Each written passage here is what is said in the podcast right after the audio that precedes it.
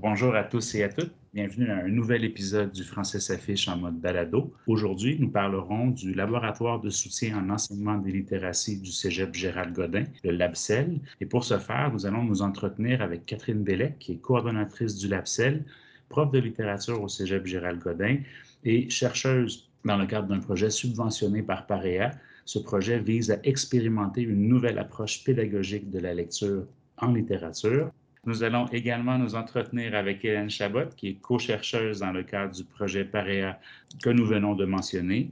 Euh, elle est également professeure de philosophie au Cégep Gérald Godin et membre du LABCEL. Et euh, enfin, nous parlerons avec Sylvain Pelletier, qui est REPFRAN, professeur de littérature, conseiller pédagogique et membre du LABCEL. Alors, que faites-vous au LABCEL? Quel est le mandat du LABCEL? Quel est votre travail dans le cadre de ce projet?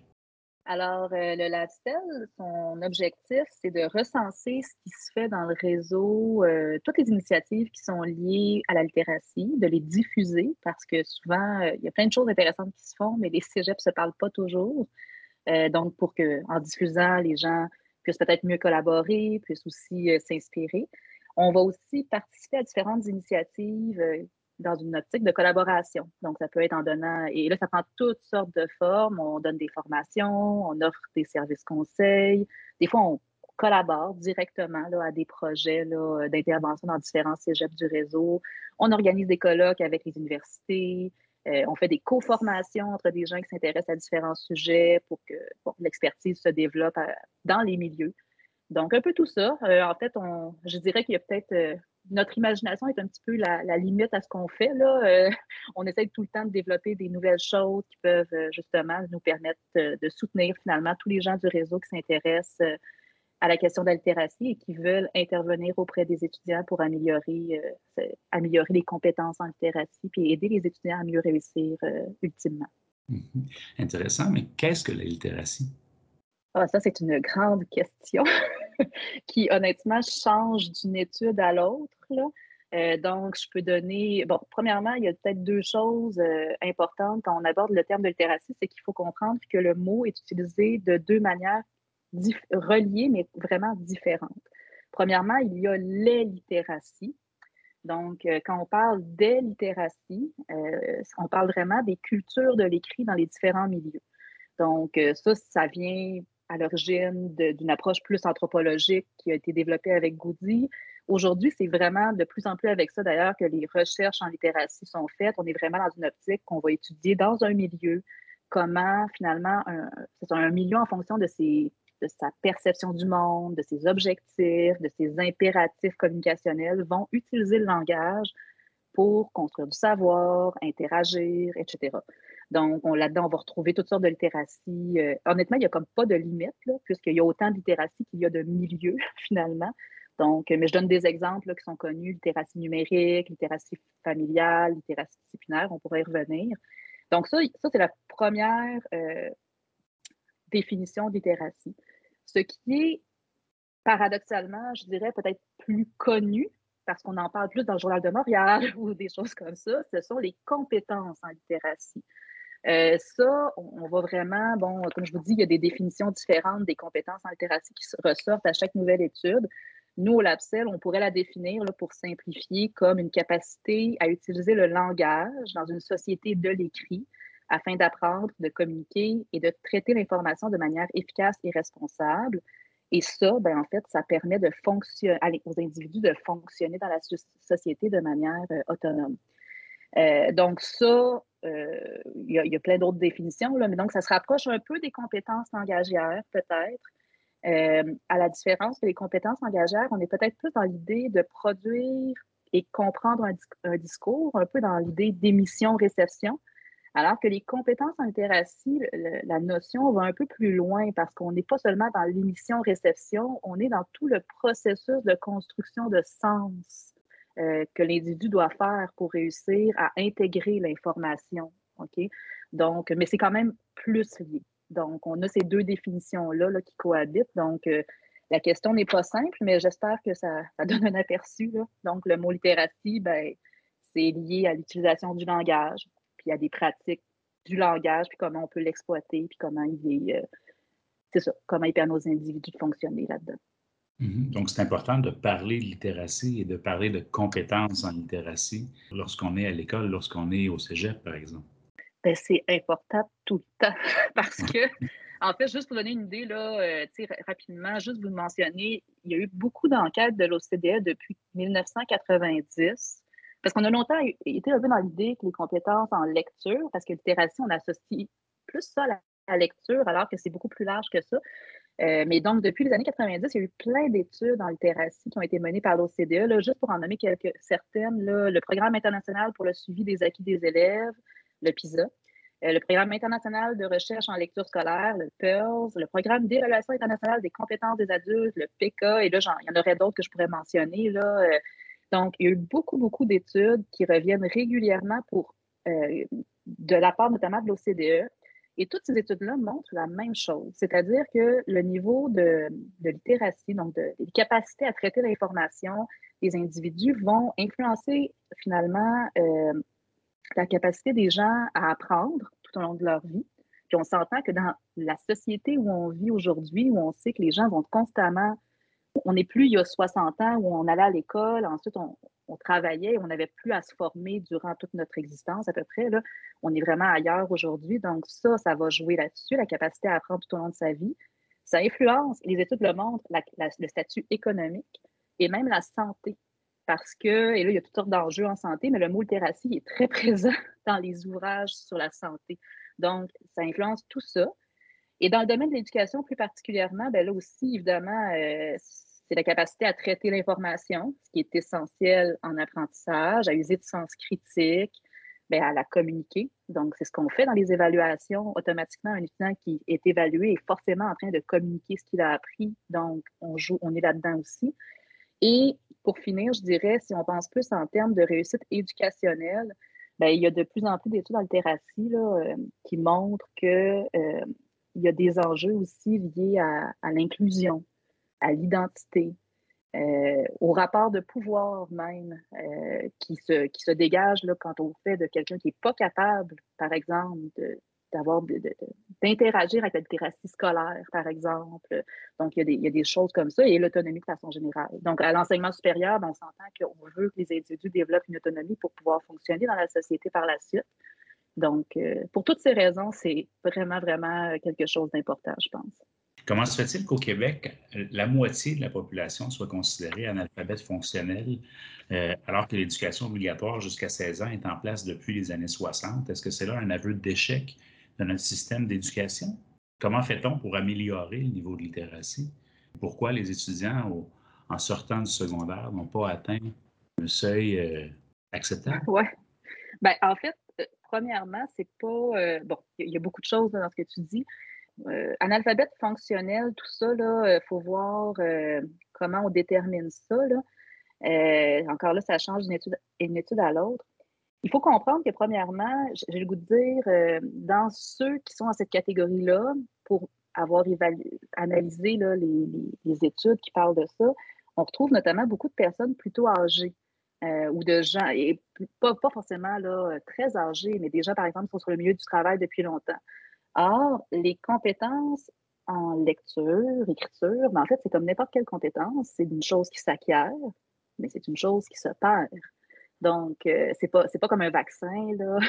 ça dépend de quel vaccin on parle, euh, qu'on donne une fois et qu'on n'a plus à, revenir jamais. Là, donc, c'est quelque chose que ben, si on, vous êtes capable à une époque, euh, par exemple, de construire une table, ben, si vous n'en construisez pas pendant 5 ans, pendant 20 ans, c'est pas clair que vous allez être si bon que ça quand vous allez vous y remettre. Là. Donc, les études montrent que quand les gens qui quittent l'école et qui se retrouvent sur le marché du travail dans certains emplois où en fait ils n'ont pas beaucoup euh, justement à mobiliser des compétences en littératie de haut niveau, il y a une déperdition. Ça a été également démontré que les gens qui, euh, vont perdre leur emploi puis être euh, au chômage pendant un certain temps, leurs compétences en littératie subissent des, baisses drastiques. donc, il y a ça. Il y a aussi la bon, tout, ce qui est personne allophone, là, qui à ce moment-là, euh, évidemment, les compétences en littératie en français, on s'entend, vont être plus euh, complexes. Donc, il y a un peu tout ça. Donc, est-ce que, je pense qu'une des questions aussi, c'est comment on fait pour maintenir le niveau des compétences en littératie des gens. Euh, ça, c'est une, chose. Euh, je pense aussi que c'est, comment dire, quand on se compare, il hein, faut, faut, être prudent avec les comparaisons. il y a 60 ans, ce qui était nécessaire comme niveau de littératie pour être fonctionnel, c'est pas la même chose qu'aujourd'hui. Euh, nos grands-mères pouvaient probablement, euh, avec leur niveau, être plutôt fonctionnelles dans la société. Il n'y avait pas la, quantité d'informations à traiter qu'on a aujourd'hui et qui est quand même vraiment tout un contrat, même pour des gens assez éduqués. Donc, je pense qu'il y, a comme ces, petites nuances-là à faire. Euh, pour ce qui est de comment on peut faire, je ne sais pas, je vais peut-être relancer un de mes collègues du LabCell là-dessus. C'est un peu comme une gymnastique, en fait, c'est de garder la forme. Si on garde la forme physique en faisant de l'exercice, en allant marcher, en allant courir, pour la littératie, il faut aussi garder la forme en lisant, en écrivant, en s'intéressant euh, à ce qui se fait, à ce puis en, réfléchissant, en ayant un esprit critique. Sylvain? Si on se concentre sur l'amélioration du niveau de littératie au, collégial, par exemple, c'est quand même le, la, part euh, du, système d'éducation qui nous, euh, qui nous intéresse le plus. Euh, une fois qu'on a passé par-dessus la question de, ben, un peu comme disait Catherine, du décodage, c'est clair que d'améliorer le niveau de littératie, ça demande la concertation et l'engagement de toutes et tous au collégial. ça ne concerne certainement pas que les enseignants les enseignantes de littérature ou de philosophie là, au demeurant.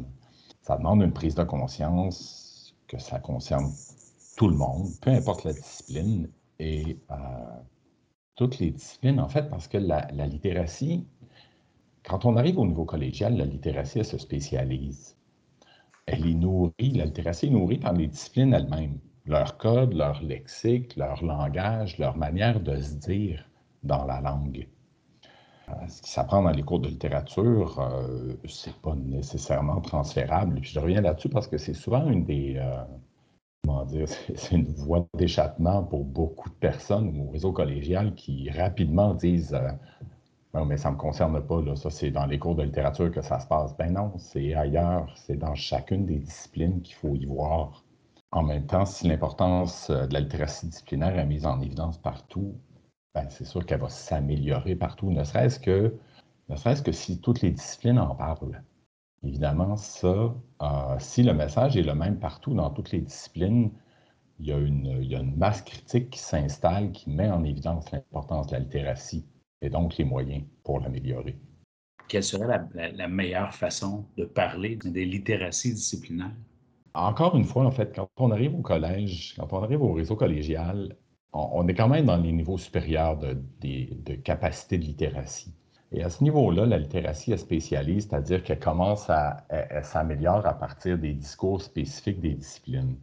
moi, je dirais un, des une des premières manières, ce serait d'aller vers les genres disciplinaires. Ce serait d'aller vers les genres qui sont spécifiques aux matières qu'étudient les élèves. Aux genres textuels, notamment. Aux genres textuels, notamment, parce que, euh, parce que c'est les genres, un, c'est les genres auxquels les élèves vont être euh, confrontés, probablement. Et ensuite, bon, confrontés en premier parce que c'est difficile quand on ne les connaît pas, mais ensuite, si on les apprend et si on les pratique, euh, on, peut les, on peut les faire siens. C'est les genres auxquels ils auront à faire face en les apprenant, mais ensuite, en entrant dans leur discipline, c'est sûr que c'est les gens qui vont pratiquer aussi.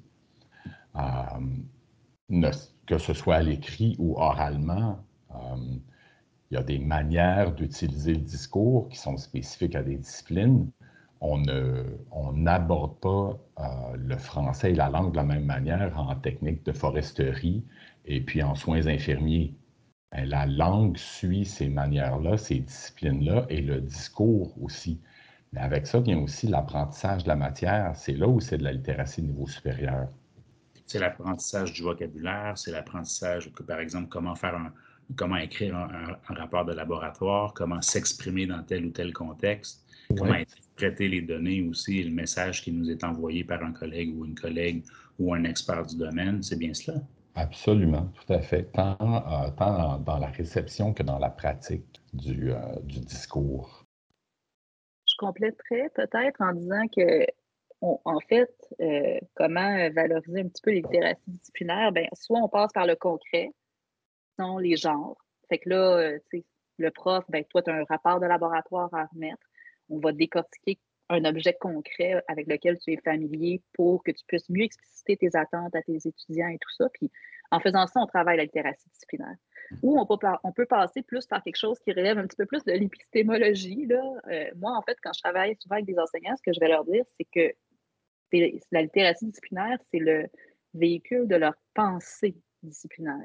Donc là, c'est plus de montrer aux gens euh, ce qui est peut-être pas conscient, mais là, c'est-à-dire comment ça fonctionne dans votre tête quand vous traitez l'information dans votre discipline. Et dans les deux cas, en fait, de passer par le, côté concret ou plus abstrait, l'idée, c'est de renforcer la pertinence, euh, la valeur de ce travail-là, euh, pour arrêter de penser que, que, finalement, la lecture ou l'écriture, c'est juste des médias. C'est pas des médias seulement, c'est des outils de construction de la pensée. On a absolument besoin de ça à l'enseignement supérieur.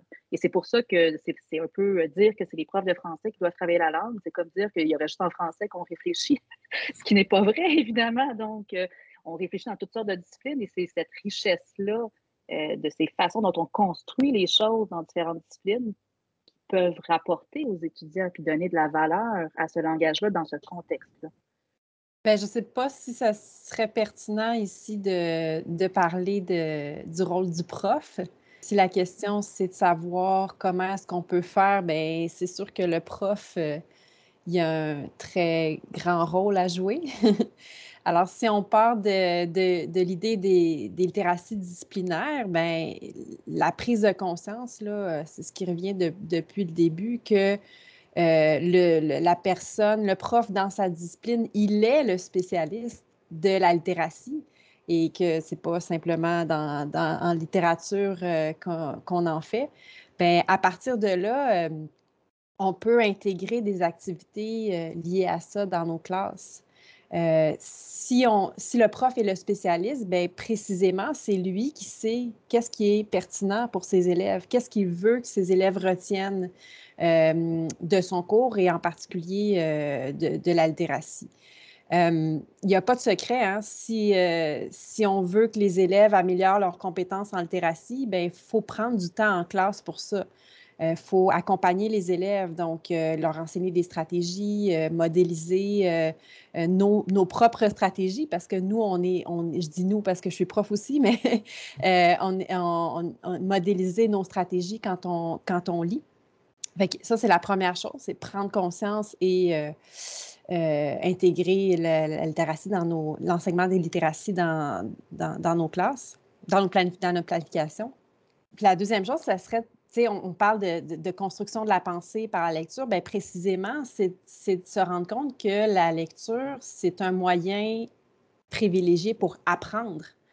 Et on a souvent tendance à se dire, ben le prof, c'est lui qui doit tout vulgariser, qui doit tout enseigner, mais en fait, le, texte à lire est aussi un enseignement.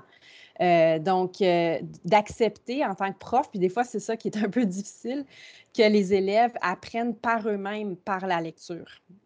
Euh, et, donc, il faut laisser un peu plus de place à la lecture en, ce sens-là. Puis, ça nous donne un rôle d'accompagnateur parce que c'est sûr que les élèves, ils vont pas euh, savoir comment faire du premier coup. Donc, ça suppose qu'on enseigne des stratégies, qu'on fasse des activités en classe par rapport à ça pour qu'ils puissent euh, se rendre compte de comment est-ce qu'on fait. Et l'objectif dans tout ça, c'est ce qui est formidable, c'est de les rendre plus autonomes.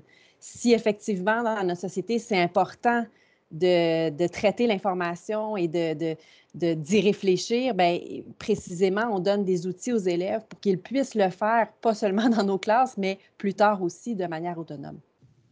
Ah, en fait, Hélène a raison. Elle me fait penser, d'une certaine manière, il faut que la lecture, il faut qu'elle représente un certain défi. Il faut quand même qu'elle pousse les élèves un petit peu plus loin pour que, justement, ils apprennent quelque chose de nouveau, mais il faut qu'elle soit je dirais d'une certaine manière, il faut qu'elle soit déployée. c'est un peu ce que Hélène disait, c'est-à-dire qu'il faut qu'elle vienne avec un accompagnement, il faut qu'elle vienne avec un retour, euh, que ce soit en groupe, sans l'enseignant, euh, dans un cercle de lecture, par exemple. Il faut qu'il y ait un échange, il faut qu'il y ait une confrontation de points de vue. Si la lecture, elle fait partie de tout le processus, c'est là que l'amélioration, est la plus forte, la plus sensible. Intéressant. Donc, les professeurs doivent accompagner leurs étudiants et leurs étudiantes, doivent leur donner des outils pour qu'ils puissent faire face à un texte, pour qu'ils puissent l'interpréter, pour qu'ils puissent le comprendre et pour qu'ils puissent après ça en parler euh, avec leur propre voix. Est-ce que lorsqu'on améliore les compétences en lecture, cela aide les étudiants et les étudiantes à améliorer leurs compétences langagières, dont la compétence reliée à la production écrite? Est-ce que s'améliorer en lecture permet de mieux écrire?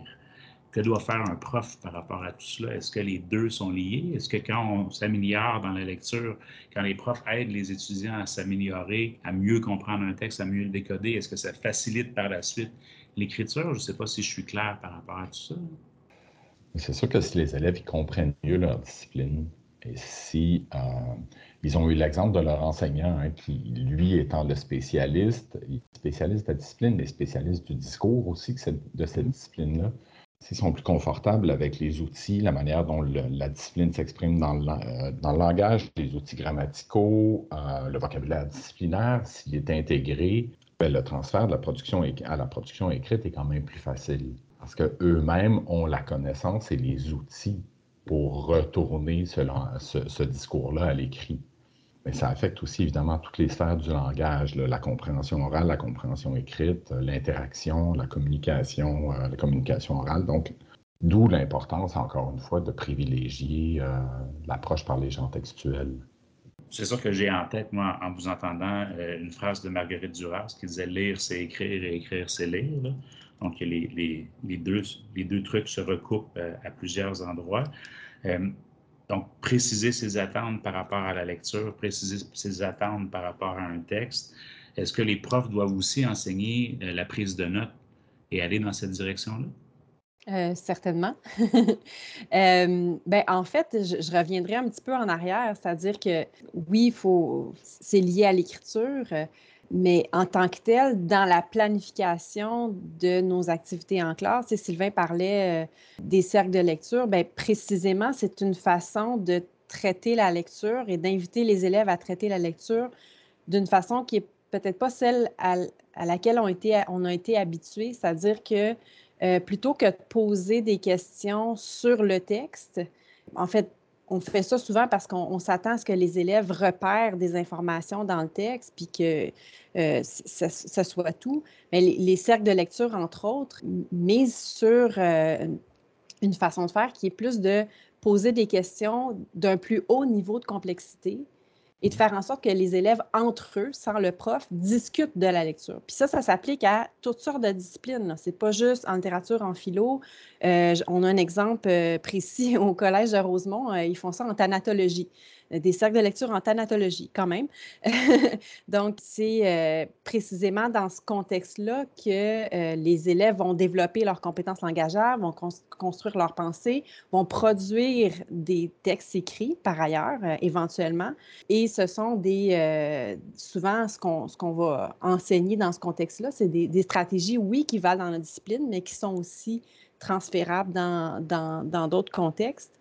Puis, euh, si à ce moment-là, on explicite nos, attentes, nos attentes par rapport à ça, de leur expliquer pourquoi on fait ça, on fait ça de cette façon-là, ben, euh, et qu'on mise, en fait, on explicite pourquoi c'est important de lire et comment est-ce qu'on lit, et ce faisant, euh, faire des activités pour le démontrer, bien, déjà, on est bien parti. Pour la prise de notes, c'est le même principe qui s'applique, c'est-à-dire que quand on donne un cours théorique, les élèves sont confrontés à la manière dont on utilise le langage pour construire les, apprentissages, qui est encore une fois propre à notre discipline parce qu'il y a des codes, il y a des façons de faire qui sont liées à l'épistémologie dans notre discipline, donc à notre façon de construire le savoir.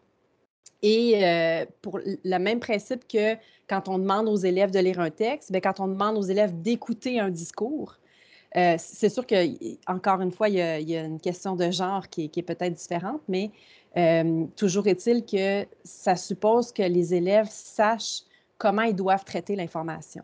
Donc, enseigner la prise de notes de la même façon, c'est pas seulement enseigner à, euh, je sais pas moi, repérer les éléments dans le discours, comme on dirait repérer les éléments dans le texte, mais plutôt à essayer de départager c'est quoi qui est le plus important, qu'est-ce qui est moins important, qu'est-ce qu'il faut retenir du discours et comment est-ce qu'on va s'en servir ensuite aussi.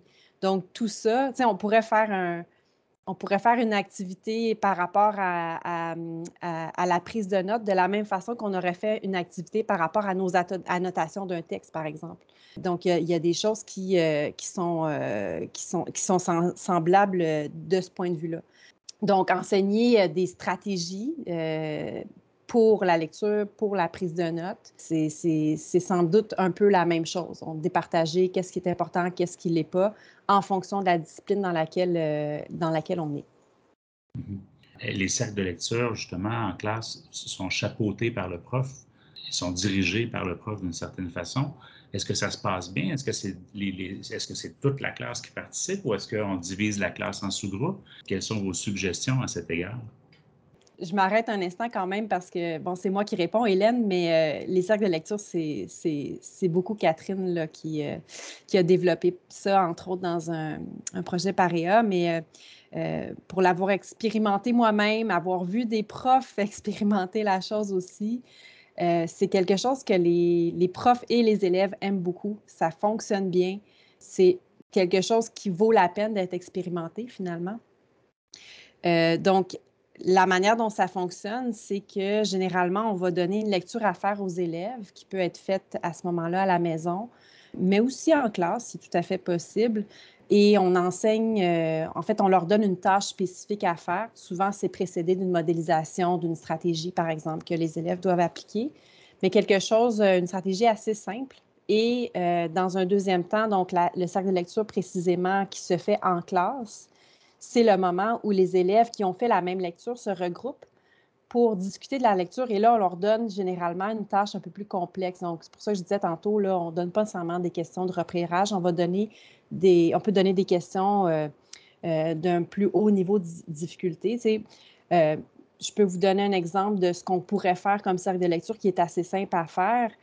c'est par exemple de demander aux élèves, donc il faut enseigner cette stratégie-là au départ, de formuler des questions auxquelles le texte répond. Donc, euh, déjà en partant, on, change un petit peu la, dynamique, c'est-à-dire que plutôt que le prof qui pose des questions, c'est les élèves qui posent des questions et euh, avec les réponses dans le texte.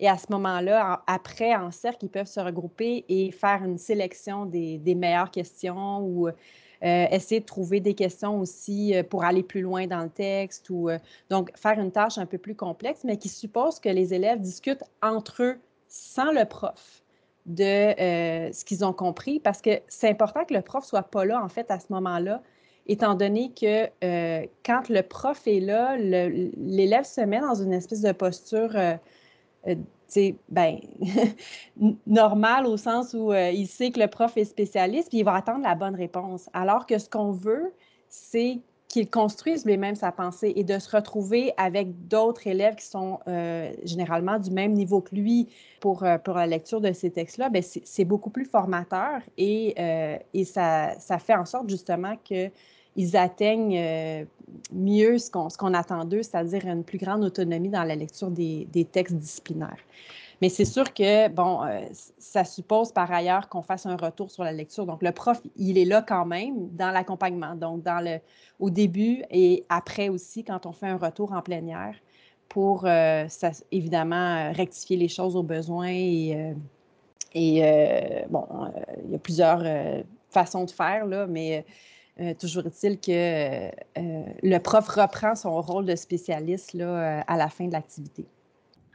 Catherine?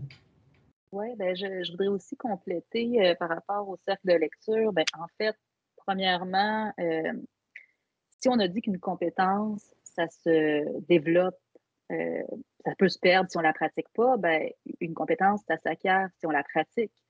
Or, lire, ben, ben, c'est ça. Là, quand des fois, les enseignants donnent des textes, ils demandent aux étudiants de lire les textes, des fois, ce n'est pas très clair pour les étudiants pourquoi l'objectif précis d'apprentissage en arrière de ça, c'est pas toujours clair. Et après ça, ben, des fois, le professeur, justement, euh, par, par crainte que les étudiants n'aient pas lu ou qu'ils n'aient pas compris, au retour en classe, ben, il va expliquer le texte. Mais là, à ce moment-là, les étudiants ne sont pas fous. Ça ne prend pas beaucoup de temps pour se dire ben, finalement, j'aurais pu pas lire le texte. Euh, donc là, il y a comme une sorte de, démotivation un peu qui peut venir. Ça vient de la bonne volonté du prof. Mais tant qu'on ne les laisse pas par eux-mêmes confronter leur point de vue et tout ça, euh, on ne peut pas penser que les étudiants vont développer des compétences en littératie si on ne les fait pas pratiquer. Euh, est-ce que ça marche? c'est vrai que les professeurs, des fois, ils ont très peur. Est-ce que qu'est-ce que je fais s'ils n'ont pas lu et tout ça? Bon. Premièrement, pour avoir accompagné vraiment beaucoup d'enseignants qui ont essayé des cercles de lecture, généralement, presque tous les étudiants font les lectures. Euh, surtout si le prof a été très clair quant au, au fait qu'il y a une activité le cours suivant. Si vous ne faites pas la stratégie préparatoire, ben, vous n'allez pas pouvoir participer. Moi, je ne reviens pas sur le texte. donc, il faut, vraiment que l'étudiant comprenne que c'est à lui de le faire. Donc, généralement, les étudiants, les comprennent très vite ça. Et par ailleurs, j'ai le goût de dire, dans un cours magistral, est-ce qu'on est si sûr que ça, que tous les étudiants sont présents mentalement quand on parle? Donc, des fois, ça se peut qu'on ait 4-5 étudiants qui n'aient pas lu le texte, effectivement. Mais de la même façon que dans une autre activité, il y en a qui pensent à autre chose, euh, qui gribouillent sur leurs feuilles. Le cercle de, lecture, ça oblige à être actif et donc à s'engager. Donc, c'est sûr que ça va être plus visible pour l'enseignant, les étudiants qui ne s'engagent pas. Et ça, des fois, ça nous dérange parce qu'on peut un petit peu faire l'autruche parfois par rapport à vos étudiants qui sont peut-être plus ou moins là. Donc, ça, ça peut être peut-être déstabilisant des fois de voir des étudiants qui vraiment refusent de s'engager. Mais en même temps, il faut être conscient que ça arrive même dans des contextes où on s'en rend peut-être moins compte. Pour les avoir euh, expérimentés, euh, les cercles de lecture l'automne dernier, euh, dans, un cours de littérature, le premier cours du, parcours au, cégep, ce que j'ai remarqué aussi, c'est que pour les élèves, le fait que l'enseignant, pardon, l'enseignant prenne pas le, ben, soit pas le porteur de la matière qu'il transmet à, sa classe, mais c'est la matière, c'est eux qui l'ont aussi, et ça donnait ça leur donnait l'impression que leur lecture avait une validité. C'est-à-dire que leur lecture était juste. Elle n'était peut-être pas euh, parfaite, profonde et euh, comme celle de l'enseignant, mais leur lecture valait la peine. Elle valait la peine d'être partagée aussi. Et ah, ben, ça aussi, ça participe de l'engagement. à partir du moment où ce que tu dis a de la valeur, ben, tu préfères avoir lu le texte avant d'arriver en classe plutôt que de n'avoir rien à dire ou d'être euh, complètement à côté. Le, fait de, faire des cercles de lecture ou autres activités euh, en classe euh, concernant la, lecture disciplinaire, ça nous confronte un petit peu à justement notre, notre propre vision de la lecture. Euh, c'est sûr qu'au préalable, il faut prendre conscience de notre vision de la lecture puis se poser les bonnes questions, savoir bon, c'est quoi qui est pertinent pour mes élèves, c'est quoi mes attentes, les expliciter aux, étudiants, euh, se poser la question est-ce que c'est cohérent par rapport aux apprentissages euh, dans notre cours, est-ce que c'est réaliste, tout ça? Mais souvent, quand on justement on fait parler les élèves sur les lectures, on se rend compte à quel point ils n'ont vraiment pas compris la même chose que nous. Puis, euh, il faut en, quelque sorte avoir un, être assez humble par rapport à ça parce qu'on a souvent l'idée que le sens du texte est évident. En fait, il est très évident pour nous. Mais quand on donne la lecture à d'autres, on se rend compte que ça n'est pas tant que ça. Et euh, c'est pas seulement pour les élèves. C'est sûr que les élèves, ils, ils, sont débutants, ils sont néophytes. Donc, c'est sûr que le sens du texte pour eux, euh, ça, peut être plus long avant que pour, le travailler puis, puis y arriver. Mais euh, même si on se compare à nos collègues, est-ce que, est-ce que vraiment nos collègues auraient compris la même chose que nous? Pas, nécessairement, en fait. Ou du moins, on n'aurait peut-être pas euh, porté notre attention sur les mêmes choses, on n'aurait pas travaillé le même angle ou on ne l'aurait pas fait de la même façon aussi. Les stratégies de lecture, euh, euh, il y, a quelque chose de subjectif aussi par rapport à ça. Il y en a qui aiment beaucoup faire des schémas, il y en a que non. Et, de ce point de vue-là, ça devient intéressant parce que, bien sûr, on, se met, on se place dans, on essaie de comprendre l'élève. Moi, ça m'intéresse toujours de savoir, OK, toi, tu as compris ça, mais comment ça se fait que tu as compris ça? Explique-moi. Euh, puis à ce moment-là, des fois, ça me donne, OK, peut-être c'est une question de vocabulaire, peut-être que c'est euh, une question de contexte, mais peut-être par ailleurs, il n'a rien compris aussi, là. ça se peut tout à fait, mais euh, toujours est-il que euh, c'est important de, d'enseigner plusieurs stratégies différentes, que les élèves puissent les essayer, puis puissent trouver les siennes. moi, j'aime beaucoup les schémas, j'enseigne les schémas, mais je sais très bien que pour certains, les schémas, ça ne les aide pas tant que ça. Donc, euh, c'est de voir aussi qu'est-ce qui, qui nous convient en tant qu'apprenant. Puis ça, c'est un exercice intéressant à faire avec les étudiants aussi. Intéressant. Dans le fond, on peut faire différentes lectures aussi d'un même texte. Est-ce qu'en tant que professeur de littérature, en littérature, c'est bon de faire appel à la théorie littéraire? C'est bon d'expliquer aux étudiants, par exemple, la théorie de l'intertextualité de Kristeva ou de parler de Genève quand on parle de figure de style ou de remonter à, Roland Barthes, de parler de SZ? Est-ce que de s'appuyer d'un appui théorique, puis de montrer l'angle à partir duquel nous proposons une analyse ou nous proposons une direction aux travaux qui vont suivre, euh, ça peut être intéressant. Je, reviens aux étudiants qui sont au secondaire, en, troisième secondaire, si ça n'a pas changé. Les étudiants s'intéressent à la morphologie du conte de Vladimir Prop. Euh, et souvent, ils n'en entendent jamais parler Vladimir Prop. Mais par contre, ils, sont au cœur de cette théorie, ils sont au cœur du conte, et ils passent une année sans savoir quels sont les appuis théoriques euh, derrière le discours qu'ils sont en train d'apprendre, qu'ils sont en train de recevoir honnêtement, je pense que ce qui est véhiculé dans la société de manière générale, c'est encore cette idée qu'un texte a un sens unique. Euh, vraiment, là, c'est vraiment ce qui est véhiculé. J'ai le goût de dire que c'est un peu aussi ce qui est véhiculé avec les fameux tests de lecture où on demande une question à l'étudiant et où on s'attend à une réponse déterminée, objective. Euh, donc, c'est certain que ça, c'est des mécanismes, c'est des, façons de faire, des pratiques qui amènent les individus à avoir l'impression qu'il n'y a qu'une seule interprétation possible d'un texte. Donc, est-ce que moi, j'ai le goût de dire n'importe quoi, à mon avis, qui va montrer aux gens que c'est pas vrai, ça serait bon, tu sais, que ça soit après ça euh, de la théorie littéraire. Moi, je trouve ça toujours un peu drôle parce que, tu sais, ah, des fois, on, se dit, ah, on ne veut pas bousculer les étudiants avec des théories et tout ça, mais je ne sais pas si les étudiants se sentent si bousculés que ça. Euh, ça dépend à quel point on est exigeant pour l'évaluation, mais d'en parler, en tout cas, d'en parler en classe en disant, ben, regardez, vous pourriez regarder ce texte-là avec cet angle-là, mais avec ces lunettes-là aussi. Moi, je pense que ça serait juste riche. Là, après ça, peut-être que pour les évaluations, il y a des quand on arrive dans l'évaluation de la lecture, on entre dans des enjeux plutôt complexes. Là. Si on accepte qu'un texte est euh, subjectif, comment on l'évalue, cette lecture-là, ça, pose des questions. Les étudiants qui font les cercles de lecture pour la première fois, et même les, j'ai fait des cercles de lecture avec des enseignants, les premiers cercles de lecture, parfois, ont un effet très déstabilisant sur les gens.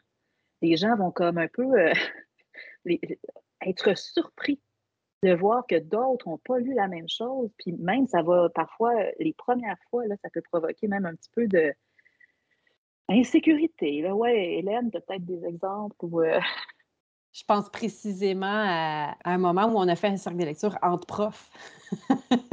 et, euh, et, on ne voyait pas du tout la même chose. Donc, même des gens qui sont habiles dans la lecture, parfois, ça fait qu'on on est confronté par ailleurs. Là. Mais il me semble que c'est là euh, quelque chose d'évident. On a juste à regarder les, différents, les différentes façons, les différents euh, les différents domaines en littérature, qu'on pense à la sociocritique, à la sociologie de la littérature, à l'histoire de la littérature. Donc, on a tout le temps une façon d'analyser un texte puis de, de, faire face à un texte. Donc, il me semble que ça serait dans la logique des choses de, de parler de ça aux étudiants pour, pour les en informer, pour qu'ils comprennent à quel point c'est une science.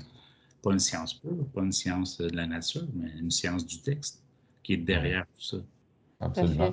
Mais je pense qu'un un des problèmes pour les élèves, c'est que dans leur situation, ben, ils veulent avoir la bonne réponse. Hein. pour eux, il y a cette importance-là. Donc, leur montrer qu'il y a presque une infinité de bonnes réponses, euh, ça, c'est déstabilisant. Mais pour, euh, pour, ce qui est de ce que tu disais de la théorie tantôt, euh, je, je, donne surtout le premier cours de littérature là, que j'aime beaucoup. Là on, aborde des éléments de théorie, d'altérité, de, forme de discours Bon, je ne suis pas certain que j'ai la bonne méthode, mais souvent, je préfère ne pas nommer, ou ben, en fait, non, je nomme l'individu responsable de, cette pensée-là, mais je ne peux pas dire que je m'attarde là-dessus autant que sur la compréhension de la théorie et ce, que, ce que cette théorie-là, quelconque, peut apporter à leur lecture. L'appareil théorique, je pense que ce serait, serait un peu lourd pour plusieurs hein, d'entre eux, d'entre elles. J'imagine, oui. Donc, on a parlé beaucoup des cercles de lecture. Est-ce qu'il y a d'autres initiatives, d'autres euh, trucs que vous donnez aux professeurs euh, pour enseigner pour les, compétences en lecture, pour enseigner les compétences en littératie? D'autres activités possibles? Les cercles de lecture, ça fait partie de, des activités de type coopératif, mais ce n'est pas le seul modèle. Il y a, d'autres modèles. Mais euh, toutes les, euh, les, initiatives visant à, enseigner les, stratégies de lecture et d'écriture, donc tantôt je parlais de modélisation, ça c'est un outil très, très intéressant et très pertinent. Euh, ça peut même aller jusqu'à modéliser des des réponses à des questions d'examen. Par exemple, euh, on pense à l'initiative en soins où ils ont modélisé la lecture d'un contexte, là, euh, en fait, pour euh, l'examen de l'ordre l'ordre des, des, infirmiers et infirmières. Donc, les modélisations de ce type-là pour toutes sortes de situations de lecture et d'écriture. il y a, y a des, des, initiatives aussi dans des cégeps qui sont soit des initiatives disciplinaires, par exemple, euh, en foresterie, en Chicoutimi, ils ont développé un guide pour l'écriture des rapports. Euh, mais ça peut être aussi euh, multidisciplinaire. on pourrait avoir des profs qui, dans différentes disciplines, produisent un genre de guide qui répertorie les genres textuels associés aux, disciplines. Je sais qu'il y a quelque chose qui se fait dans ce genre-là à Rosemont des guides sous forme de lexique aussi. Euh, ça, ça se fait en technique de génie mécanique à Drummondville. Il y a quelque chose qui a été fait euh, il y a quelques années. C'était un partenariat en littérature et euh, technique d'éducation spécialisée, c'est ça? Et les élèves, en fait, étaient amenés à utiliser la lecture pour s'en servir comme une intervention sociale auprès des, enfants ou autres populations qui, qui, ont besoin de, de soutien. Fait que c'est ça. Fait que des fois, c'est proprement disciplinaire, des fois, c'est multidisciplinaire aussi. Euh, le projet dans lequel euh, je, je, suis co-chercheuse, euh, Catherine étant la chercheuse principale, qui est en littérature, et un projet pour développer justement une manière d'enseigner la lecture littéraire en littérature. Donc, euh, c'est sûr que la recherche, de ce point de vue-là, est, une voie privilégiée. Là, on parle d'une recherche-action. Donc, c'est des profs qui expérimentent, on les accompagne dans, dans leur expérimentation.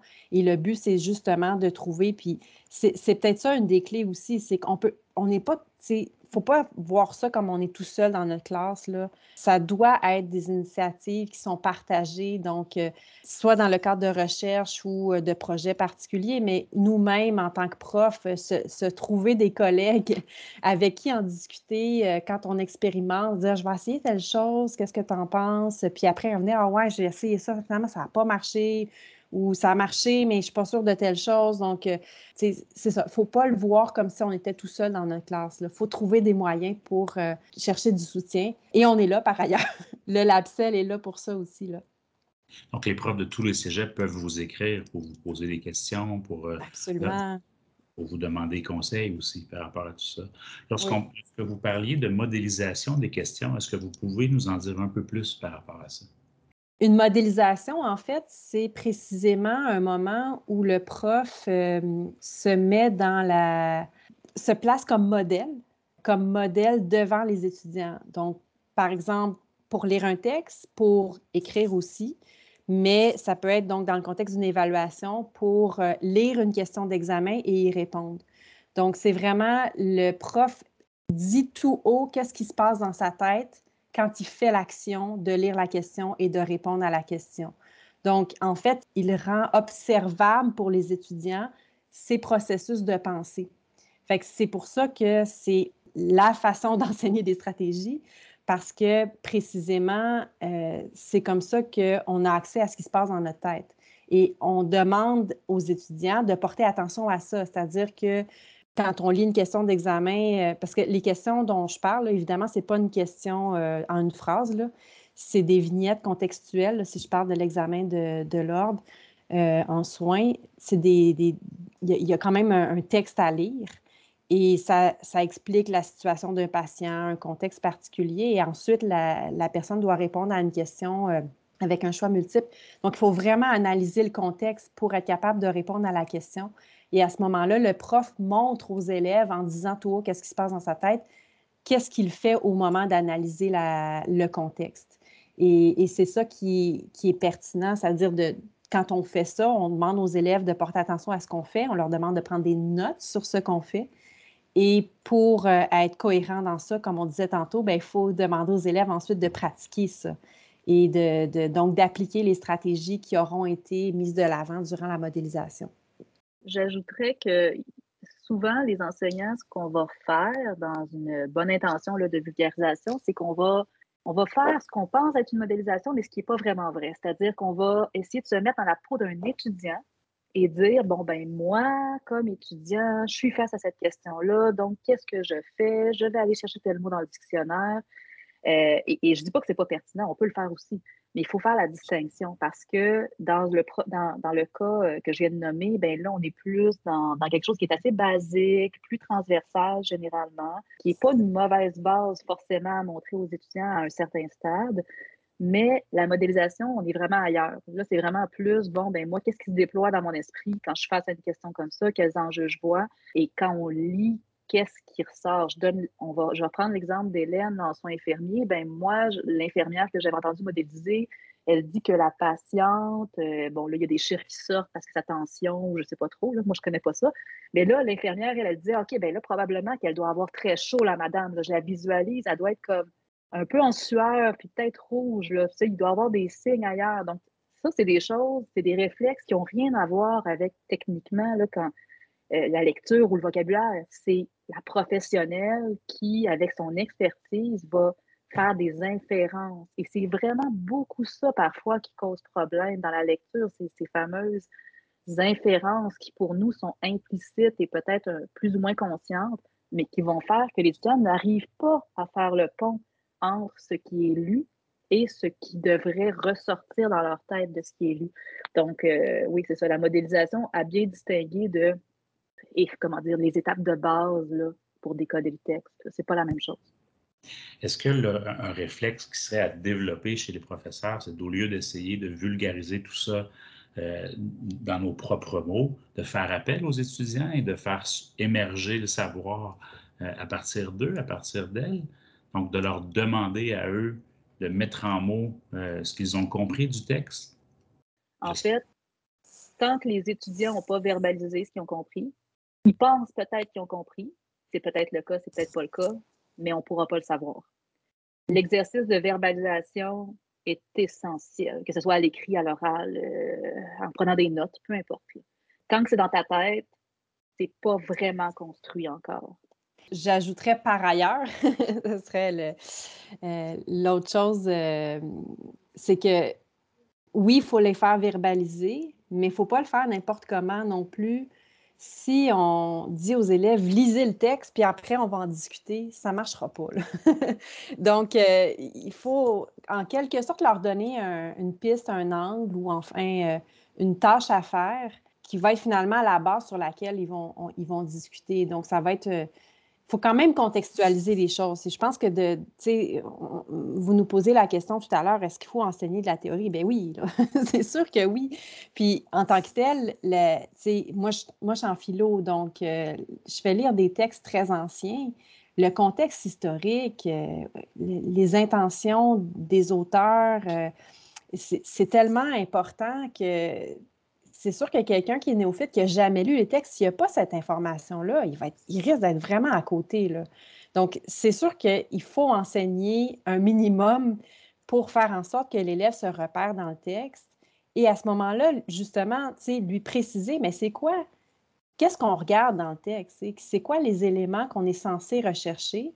Puis à ce moment-là, l'élève peut euh, prendre des notes, annoter, euh, donc faire, faire un schéma, je ne sais pas, quelque chose comme ça.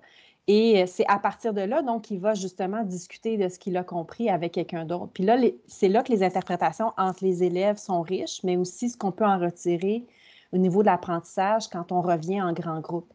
Et c'est ça. Donc, oui, c'est tout à fait nécessaire, mais il ne faut pas non plus laisser à eux-mêmes dans les contrôles de lecture, plutôt que de poser des questions de repérage, d'aller vers des questions où on peut évaluer ce retour-là? Est-ce que c'est une bonne idée? Euh, oui. Ben, en fait, effectivement, ça peut être évalué, ça. C'est-à-dire qu'on peut faire des activités liées aux lectures qui sont des questions plus complexes qui sont évaluées. Euh, là, quand même, c'est quand même plus difficile à évaluer il y, a des façons de faire, mais il faut préciser à ce moment-là d'autant plus nos attentes, c'est-à-dire c'est quoi les critères sur lesquels ils, seront évalués. Euh, mais encore une fois, la planification, c'est on dit qu'il faut intégrer l'altératie à la planification, mais il faut regarder ça dans une perspective d'ensemble aussi. C'est quoi la compétence visée au terme de notre cours qui sera évaluée et choisir à ce moment-là les activités qui sont cohérentes par rapport à ça. Euh, puis c'est ça aussi qui fait partie des questions qu'on doit se poser. C'est quoi notre vision de la lecture? Mais là, c'est sûr que c'est dans un contexte d'apprentissage, dans un cours. Donc, notre vision de la lecture doit être cohérente par rapport à ça. Je suis sûre que Catherine veut ajouter quelque chose par rapport à ça. Ben, je, veux juste ajouter aussi qu'il faut distinguer. Est-ce que, à, ma connaissance, aucun cours n'a dans ses compétences d'évaluer la lecture des étudiants, même en littérature. Donc, les tests de lecture, est-ce qu'ils visent vraiment à évaluer la, lecture ou est-ce qu'ils visent à vérifier que les étudiants ont fait la lecture? Puis là, on pourrait se questionner, on est supposé faire ça? Évaluer qu'ils ont fait des devoirs, évaluer qu'ils En tout cas, bref, parce qu'il y a ça aussi comme question. Là, si ce qu'on veut, c'est s'assurer que les étudiants aient fait la lecture, il y a d'autres façons que des tests de lecture. Euh, on peut s'assurer qu'ils aient fait un travail à partir de la lecture. Parce qu'en même temps, il faut être conscient que là, mettons, l'étudiant qui est allophone, qui se retrouve devant un texte de littérature, de philo, d'ingénierie, peu importe, là, euh, et c'est compliqué de le pénaliser dès le début en disant tu n'as pas compris le texte. Ben, je, je, pense qu'il faut se questionner comme enseignant. C'est comme si on présente en classe quelque chose, puis là, on demande aux étudiants OK, qu'est-ce que vous avez compris? Puis on les pénaliserait parce qu'ils verbaliseraient quelque chose qu'ils n'auraient pas compris. Donc, je pense que comme enseignant, il faut un peu se questionner là-dessus. Il, il y a un moment d'apprentissage normal. Euh, est-ce qu'on veut vraiment évaluer la lecture ou est-ce qu'on ce qu'on veut pas, c'est s'assurer que les étudiants ont commencé le processus d'apprentissage et plus tard, on va évaluer l'apprentissage qu'ils ont fait ou le travail qu'ils ont fait à partir de cette lecture-là. Donc, ça, je pense qu'il faut quand même distinguer ça euh, parce que concrètement, ce n'est pas dans la compétence de. À ce que je sache, je, n'ai pas vu de discipline où c'était une compétence à évaluer la lecture. Je pense qu'il y a une réflexion de fond à faire, notamment dans les départements de littérature. Je ne sais pas si c'est partout la même réalité dans tous les départements dans le réseau, mais souvent on parle de former des lecteurs. Notre projet de recherche en littérature, ça se base sur l'idée de, de, développer une approche centré sur euh, le développement de la compétence de lecture littéraire. Donc, bien sûr que je pense que c'est pertinent d'évaluer la, lecture, mais encore faut-il justement mettre en place des activités d'apprentissage et ne pas dire, ben, on évalue quelque chose pour laquelle on n'a pas formé le lecteur. C'est donc, c'est juste ça, en fait. C'est que là, des fois, on se retrouve à évaluer des choses, à mon avis, pour lesquelles c'est comme si on évaluait des acquis préalables qu'on décide de ne pas enseigner euh, et, si on veut vraiment développer des lecteurs, ben, je pense qu'il faut axer notre cours sur des activités d'enseignement de la lecture. Puis on ne parle pas d'une lecture de décodage, on parle d'une lecture littéraire. Donc ça, c'est autre chose. Il faut juste être cohérent. Moi, je pense que si on, si on veut évaluer quelque chose, en théorie, ben, on devrait l'enseigner.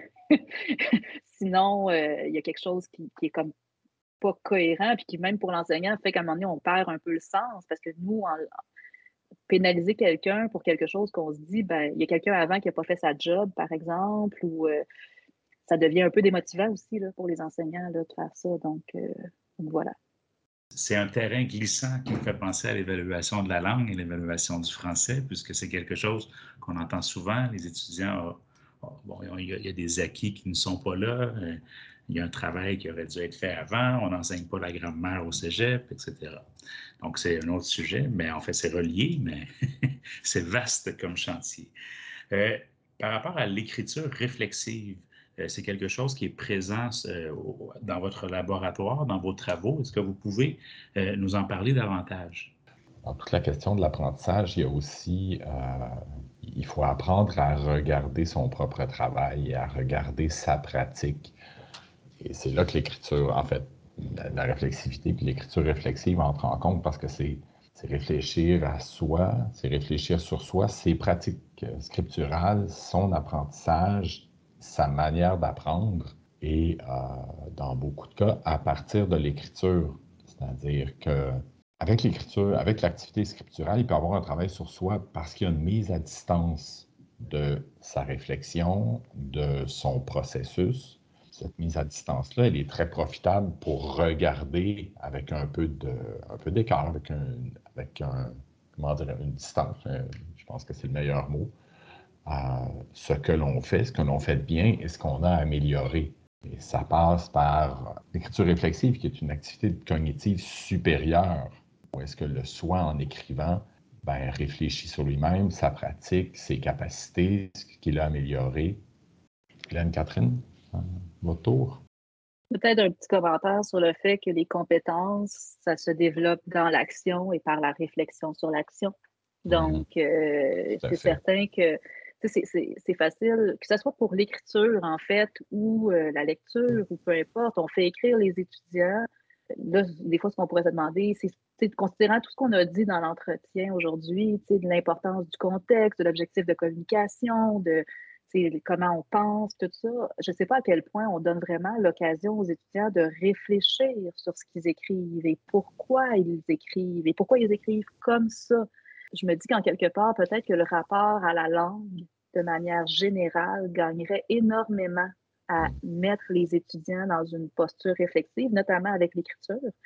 Parce qu'à un moment donné, dire aux gens, ben écris, puis moi, je vais corriger tes fautes, ou lis, puis après ça, ben, on, va on va travailler là-dessus. Moi, je vais te donner de la matière là-dessus. L'étudiant, c'est comme si on le met dans une position passive, où il doit s'exécuter. Alors que la langue, ben, c'est un outil d'agentivité avec le monde, c'est un outil pour prendre du pouvoir parce qu'on comprend la situation, stratégiquement, on va formuler des choses. Ça serait, c'est tellement plus intéressant, je trouve, la langue écrite ou ou lue quand tu comprends ça. Euh, et, c'est comme ça qu'on a le plus, à mon avis, intérêt à amener ça vers les étudiants pour valoriser ça. Et c'est sûr que l'écriture réflexive, si on lui donnait une place, de demander au-delà au-delà de dire seulement à l'étudiant, même si c'est pertinent, là, quelles sont les fautes que tu as faites, ben, de l'amener à réfléchir à qui tu t'adressais, puis pourquoi tu travailles, pourquoi tu as écrit comme ça, puis qu'est-ce que ça, tu sais, les, les, types de fautes que tu vois, par exemple, en quoi ça pourrait nuire, tu sais, ou donc, d'avoir vraiment un regard un peu plus, euh, j'ai le goût de dire, appliqué, montrer que c'est pas dans le vide, là, les discours, là, que c'est dans une. C'est des actes sociaux d'interaction avec le monde. Euh, je pense que les postures réflexives, l'écriture réflexive peut aider les étudiants à aller vers ça, à réfléchir un peu plus sur ce qu'ils font au lieu d'être juste des exécutants. C'est essentiel si on veut développer des compétences en littératie ou en n'importe quoi, en fait, de faire réfléchir sur cette action-là puis le sens qu'elle a pour nous. Donc, euh, je pense que c'est très important. C'est une des choses qui m'intéresse le plus, je dirais, dans, la littératie. C'est-à-dire que ça a tous ces effets-là, mais ça, c'est aussi la possibilité pour nos élèves de réfléchir sur eux-mêmes. Et là, je ne suis, pas en train de, suis pas en train de vouloir en faire des Michel de Montaigne. Là. Euh, je pense que personne n'y tient. Mais euh, à partir du moment où, comme le disait Catherine, on peut leur présenter le fait qu'ils ont, ils ont la possibilité d'agir sur leur manière de s'exprimer, mais ça parle d'eux aussi mm-hmm. et de connaissance de soi-même. Et ça, euh, il semble qu'aux études collégiales, c'est très approprié. Tout à fait. Hélène?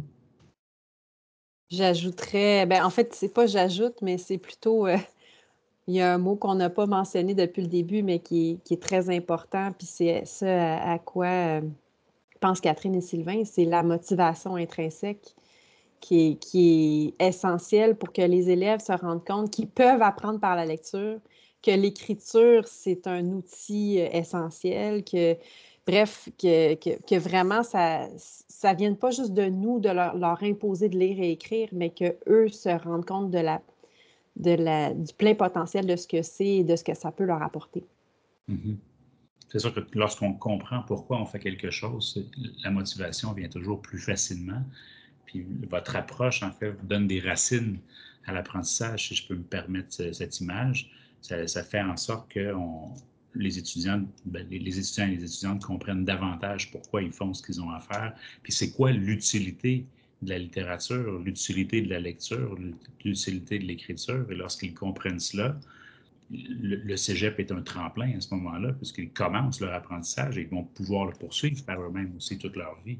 Euh, faire face à l'information, faire face à la désinformation, être capable dans notre société, c'est hyper important. On le voit avec, avec la société actuelle, avec l'actualité, euh, peu importe si c'est par rapport à, une guerre ou par rapport à, une pandémie euh, ou par rapport à des élections. on a besoin de, s'approprier les textes, de les comprendre et de les analyser pour être certain, pour être certain des informations qu'on est en train de, de valider et de comprendre et, de reprendre notre compte par la suite. Euh, je vous remercie énormément pour, euh, pour ce matin. Donc, euh, si jamais ceux, qui sont, ceux qui nous écoutent en ce moment ont envie d'en savoir davantage, ils peuvent aller visiter votre site web et ils peuvent également vous écrire. Oui. Est-ce que vous voulez que je donne l'adresse? Oui, vous pouvez donner l'adresse. Donc, c'est labcell, lab pour laboratoire cell, S-E-L, point Godin, .qc.ca.